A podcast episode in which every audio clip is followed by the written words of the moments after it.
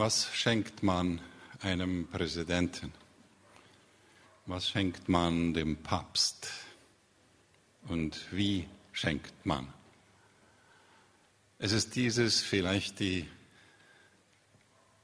einfachste Frage in dem Text, den ich heute lesen werde und der zu euch und zu uns sprechen wird. Was schenkt man einem Präsidenten? Was schenkt man dem Papst? Der junge Unternehmer aus Orqueta überreicht dem Präsidenten Mario Abdo ein paar Schuhe eigener Produktion und der Präsident zieht sie gleich an. Das andere Bild ist von etwas früher, 2013 wohl. Der FC Bayern, manche von uns hier sind, glaube ich, Fans von dem FC Bayern, er überreicht dem Papst Franziskus ein autographiertes äh, Remera-Trikot. Und wir sehen ja hier schon in den Worten, die ich gewählt habe und die auch so in der Zeitung stehen, äh, dass hier nicht, ihr seht die Worte hier, überreichen, anstatt einfach geben. Das ist irgendwie gehobene Sprache. Ja? Und nicht einfach ein unterschriebenes oder ein beschriebenes äh, Hemd, sondern autografiert. So steht es in den Nachrichten. So gehen wir mit Menschen um, die Präsidenten sind, mit Menschen, die Papst sind. Davon gibt es ja nicht Mehrzahl, jedenfalls nicht zu gleicher Zeit. Und es ist diese Frage, die äh, den Propheten Malachi beschäftigten, als er vor etwa 200, zweieinhalbtausend Jahren, so 500 ungefähr vor Christus, äh, diese Frage brennend in sich hatte. Wie begegne ich Gott? Und er verglich das dann mit der Begegnung. Ihr werdet ja dem Präsidenten nicht irgendwas geben und nicht irgendwie, und dann vergleicht er das. Und er kommt zu diesen Schlussfolgerungen, die heute zu uns sprechen werden. Schlussfolgerungen, die äh, besonders im ersten Teil, aber eigentlich durch den ganzen Teil dieser Lesung von dem Text, die ihr gleich hören werdet, durchgeht. Dieses, dieser Text, der sich so hört wie äh, wenn jemand mit der Faust auf den Tisch schlägt. Richtig hart. Diese Serie, die heute zum Abschluss kommt, die Serie über, mit Lehren, mit Predigten über die kleinen sogenannten kleinen Propheten, das ist heute die letzte. Und Malachi ist ja der letzte Prophet im Alten Testament, das letzte Buch im Alten Testament. Diese, diese Serie hat uns immer wieder an, diese, an dieses herangebracht, wo Gott sozusagen mit der Faust auf den Tisch schlägt. Brutal, hart.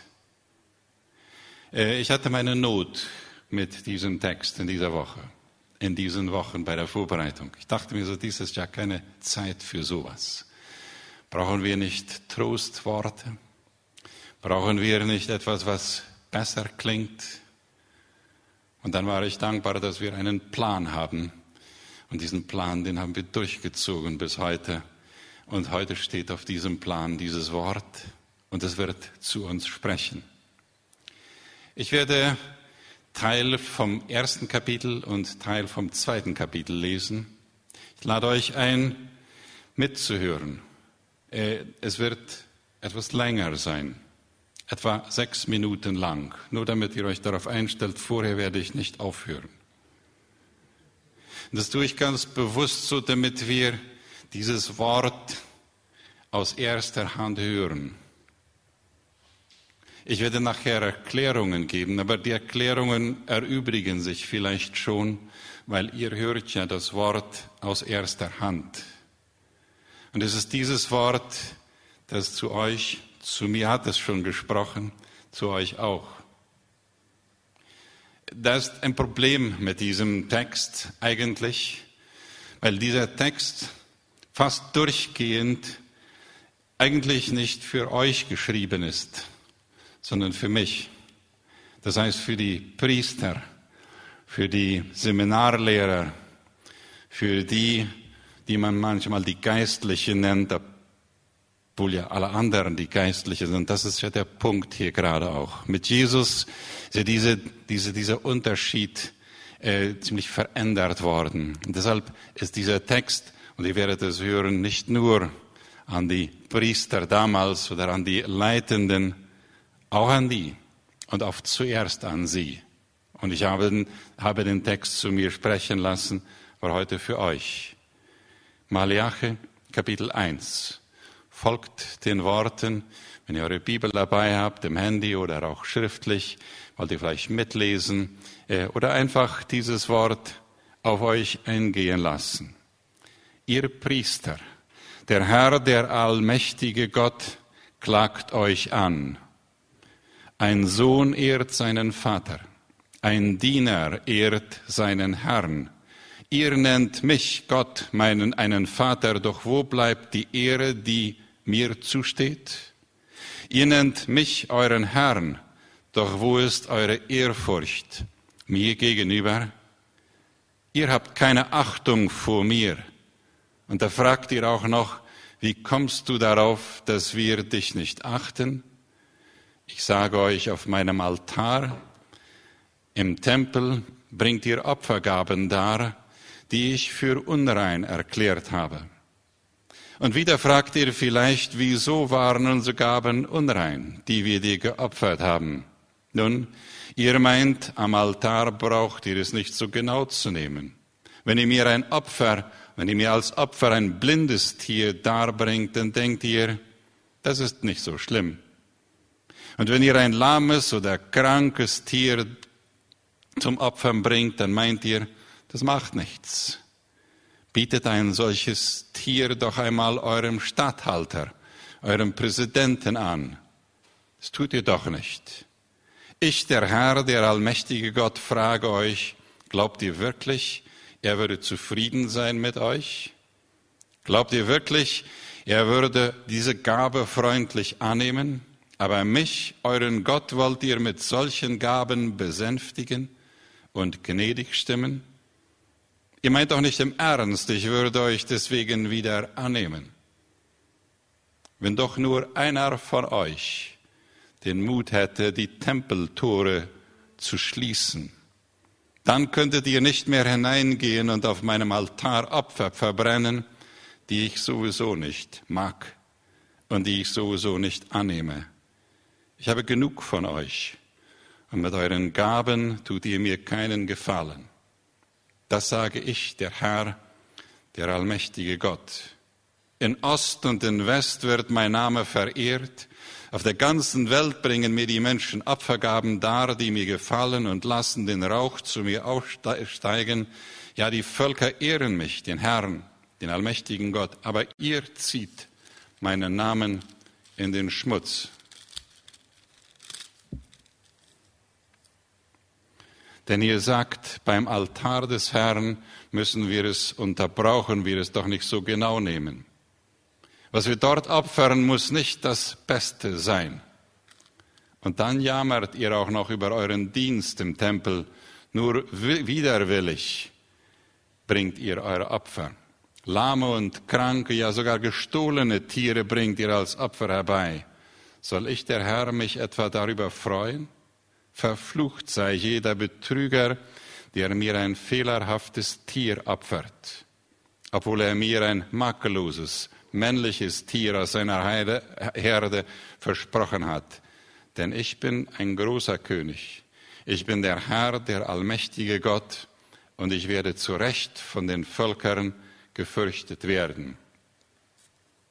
Kapitel 2 Darum hört ihr Priester, was ich von euch verlange. Nehmt euch meine Worte zu Herzen und gebt mir die Ehre, die mir gebührt sonst wird euch mein Fluch treffen. Ja, ich verfluche die Gaben, mit denen ich euch gesegnet habe. aber ihr wollt ja nicht hören. Deshalb habe ich, der Herr, der allmächtige Gott, schon mit eurer Bestrafung begonnen. Eure Nachkommen ziehe ich noch zur Rechenschaft. Ich schleudere euch die Eingeweide. Manche Übersetzungen sagen das Mist. Die Eingeweide eurer Opfertiere ins Gesicht und dann wird man euch mit Samt den Abfällen hinauswerfen. Darum sollt ihr erkennen, dass ich, der Herr, der allmächtige Gott, euch nicht umsonst gewarnt habe, denn ich will, dass mein Bund mit euch weiter besteht. Ich versprach euch Leben und Wohlergehen und hielt mich an meine Zusage. Damals achteten mich die Leviten und die anderen aus euren Stämmen, und mein Name erfüllte sie mit großer Ehrfurcht. Dem Volk gaben sie meine Weisungen unverfälscht weiter. Kein ungerechtes Wort kam über ihre Lippen. Sie lebten aufrichtig nach meinem Willen und brachten viele dazu, von ihren falschen Wegen umzukehren. Und das ist ja der Auftrag. Sie sollen den Menschen zeigen, wie man mich, den Herrn, erkennt. Wenn jemand einen Rat braucht, dann soll er Rat finden bei ihnen denn ich, der allmächtige Gott, habe sie zu meinen Boten ernannt. Ihr aber seid vom richtigen Weg abgewichen. Eure falschen Weisungen haben viele Menschen zu Fall gebracht. Euer Leben hat Menschen in die Irre gebracht. So habt ihr den Bund gebrochen, den ich, der Herr, der allmächtige Gott, mit den Nachkommen Abrams und den Leviten geschlossen habe. Ihr haltet euch nicht an meine Gebote, und seid auch nicht parteiisch und seid auch noch parteiisch, wenn ihr Recht sprecht. Darum will ich dafür sorgen, dass ihr vor dem ganzen Volk erniedrigt werdet. Ja, alle werden euch einmal verachten. Ein aufbauendes Wort, vielleicht nicht gerade. Ich weiß nicht, was ihr gehört habt. Ich weiß nicht, was euch getroffen hat, wenn Gott so wie diese Worte mit der Faust auf den Tisch schlägt. Wenn wir merken, dass Gott nicht ein Weihnachtsmann ist, der uns dauernd beschenkt und unsere Wünsche erfüllt, dass Gott auch kein Kuscheltier ist, dem wir sozusagen, dass wir sozusagen in die Arme nehmen können und streicheln können, dass Gott auch nicht ein einer, der ist, der immer nur tröstet und gute Worte hat. Das auch. Manchmal erleben wir Gott als Richter, manchmal erleben wir ihn auch als harten Herr der Herrscharen, General oder wie immer wir ihn nennen. Manchmal erleben wir ihn und in diesem Text wird er uns dargestellt als einer, der Urteil spricht, als einer, der auch Vater ist. Aber nicht nur ein Vater, der immer nur ähm, das Gute sagt. Das Gute ja, aber vielleicht nicht das Angenehme. Er ist auch der Herr. Und deshalb erleben wir es in dieser Zeit vielleicht, und manche haben das vielleicht so empfunden, dass Gott in dieser Zeit mit der Faust auf den Tisch legt. Manche laufen dann weg. Manche sagen, es ist ungerecht. Manche sind einfach verwirrt. Und manche hören auf dieses Wort zum Ende dieses Textes, wo gesagt wird, wo der Prophet uns sagt, horcht einmal neu auf das, was Gott uns sagen möchte. Horcht einmal neu, wie die Ehrfurcht, die verloren gegangen ist, neu entfacht werden kann. Denn das ist ja am Zentrum dieses Textes hier. Eine fehlende Ehrfurcht Gott gegenüber. Eine fehlende Ehrfurcht Gott gegenüber. Ihr habt es gehört, wie immer wieder und immer wieder und immer wieder gesagt wurde, ihr habt mich nicht geachtet. Ihr habt mich nicht äh, beachtet. Ihr habt mich verachtet. Oder vielleicht einfach nebensächlich, als nebensächlich behandelt. Die Ehrfurcht, die verloren ging, als wir anfingen, Und das war, wenn ich wir sage, sage ich wir, aber ich sage dasselbe auch für dieses Volk damals, vor 2500 Jahren, als sie anfingen, an sich selbst und an ihre Rechte und an ihr Wohlergehen zuerst zu denken. Und als sie vergaßen, dass auch andere da waren, die sie brauchten, als sie vergaßen, dass da ein Gott war, dem sie Rechenschaft schuldig waren. Und dann merkten sie, wie die Ehrfurcht, die ihnen entschwand, Gott gegenüber, auch dazu führte, dass die Ehrfurcht oder der Respekt oder die Achtung Menschen gegenüber verschwand. Immer dann, wenn Menschen die Ehrfurcht, die Reverentia, die Achtung vor Gott verlieren, dann verlieren sie auch die Achtung vor den Geschöpfen, Menschen, Schöpfung im Allgemeinen. Und es ist dieser Text, der uns aufruft, diese Ehrfurcht, die verloren gegangen ist, wieder neu zu entdecken, neu zu hören und uns neu auf Gott auszurichten. In der Covid-Zeit ist das für manche natürlich, dass sie sagen, ich will mich auf Gott verlassen, ich will mich Gott zuwenden. Andere sind in Covid-Zeit eher geneigt, aufsässig zu werden gegen Gott. Danke für dein Gedicht, Hans wo du über den Zorn und über das Klagen, über die anderen Dinge sprachst, die so natürlich kommen und die wir auch miterlebt haben und wo wir dann vergessen, dass die Ehrfurcht vor Gott, diese Reverencia, diese Achtung Gott gegenüber, so wie es manche einem Präsidenten gegenüber empfinden oder einem Papst, oder anderen Personen, denen wir Achtung entgegenbringen, so und noch mehr Gott gegenüber.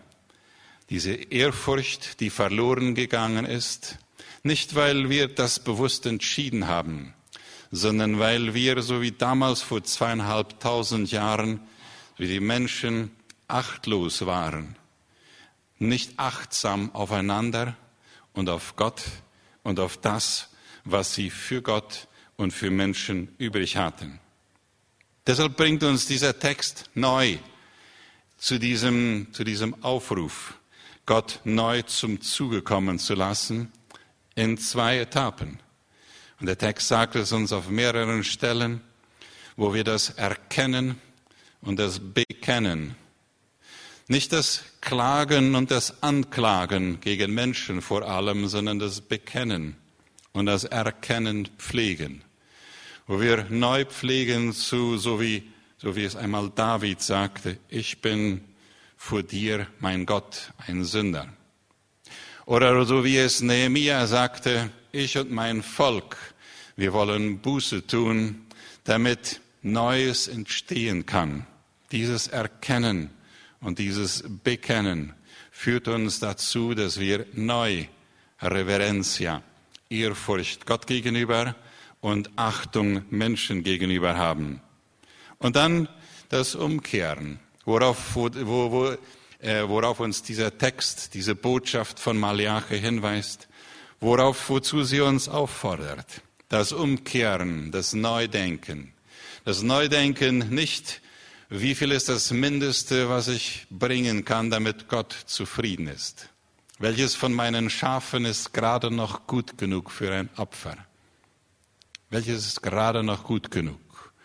Oder wie viel ist gerade noch gut genug für das, was ich meinen Zehnten nenne? Ich bin immer wieder beeindruckt von Menschen, auch in unserer Gemeinde und in anderen Gemeinden und über Gemeinden hinaus, die großzügig sind und die nicht fragen, wie wenig ist gut genug, sondern wie viel hat Gott mir gegeben und wie großzügig kann ich weitergeben. Umkehren, neu denken, das ist, wozu dieser Text uns einlädt. Und neu denken bedeutet immer wieder auf Gott hin denken. Dieser Schöpfergott, dieser Herr, der uns in unserem Reden, der uns in unserem Leben, der uns in unserem Lehren, in unseren Worten äh, Weisung geben möchte. Das ist der Text. Das ist die Botschaft. die uns zur Ehrfurcht anleiten möchte.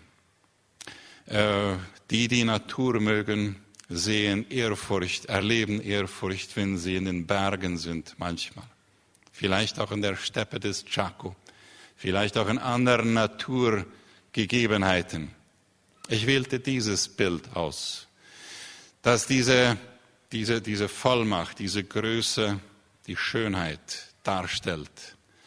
Und wenn ich mir das Bild anschaue und wenn ich dann an diesen Schöpfergott denke, dann kann ich neu kreativ werden, dann kann ich neu demütig werden und ich kann neu auf Gott hinschauen und sagen, so wie Psalm 103 sagt, lobe den Herrn, meine Seele. Und dann kann das, was in diesen zwei Kapiteln des Malachi-Buches sich so negativ, so wie eine Faust auf dem Tisch anhört, kann umgewandelt werden zu einer Bewunderung. Eine Bewunderung Gott gegenüber, einer Bewunderung Menschen gegenüber. Und dann können wir sagen, nicht, was Menschen alles verkehrt machen, das ist auch Teil unseres Lebens, sondern das, wofür wir dankbar sind. Und einiges haben wir vorhin schon gehört. Diese Dutzende Geschichten, die ich immer wieder höre und die ich gerne auch weiter sage und manchmal auch weiter schreiben möchte, von all den Leuten, die das tun, was Martin Luther einmal sagte, als die Pest durch Wittenberg ging und über Deutschland und über Europa zum großen Teil. Er sagte, wir wollen vorsichtig sein. Wir wollen das tun, was wir können, damit wir nicht krank werden. Wir wollen uns nicht unnötig in Gefahr begeben. Und wenn Menschen, aber wenn Menschen da sind, die unsere Hilfe brauchen, dann werden wir uns nicht scheuen, zu ihnen zu gehen. Und wir werden bei ihnen sein und wir werden sie trösten und wir werden sie begleiten, manchmal in ihrem Sterben. Das ist das, was wir machen können. Das ist das, was wir machen wollen. Das ist das, was ich immer wieder machen möchte. Wenn ich das erlebe und das in mir pflege, was Ehrfurcht Gott gegenüber ist. Und wenn ich das, je mehr ich das pflege, desto mehr kann ich das andere machen. Und darin möchte Gott uns begleiten. Darin möchte dieser Text von Malachi, ein prophetisches Wort, das im ersten Moment irgendwie negativ klingt und das auch diesen Nachklang für mich immer noch hat. Aber manchmal brauchen wir diese Faust auf dem Tisch. Manchmal brauchen wir es, um wieder zurückzukommen zu der Ehrfurcht und zum Respekt und zum Miteinander und zur Opferbereitschaft. Darin wird Jesus und sein himmlischer Vater und unser himmlischer Vater uns helfen und begleiten. Ich lade euch aufzustehen, mit mir zu beten und den Segen zu empfangen. Himmlischer Vater, dieses Wort des Propheten kann heute zu einem Wort für uns werden. Ein Wort des Aufrufs, ein Wort zur Umkehr, ein Wort zur Hinkehr zu dir und Hinkehr zu den Menschen. In einer Zeit, in der du besonders uns auf die Probe stellst und du die Not sich vervielfachen lässt. Und in diesem Sinne und in dieser Zeit wollen wir den Segen, den du geben wirst, immer wieder empfangen und weitergeben. In diesem Sinne, Herr, der Herr segne euch und büte euch. Er lasse sein Angesicht, seine Gegenwart unter euch wirksam werden. Er gebe euch Frieden und Kraft und Ehrfurcht. In Jesu Namen. Amen. Gott segne euch.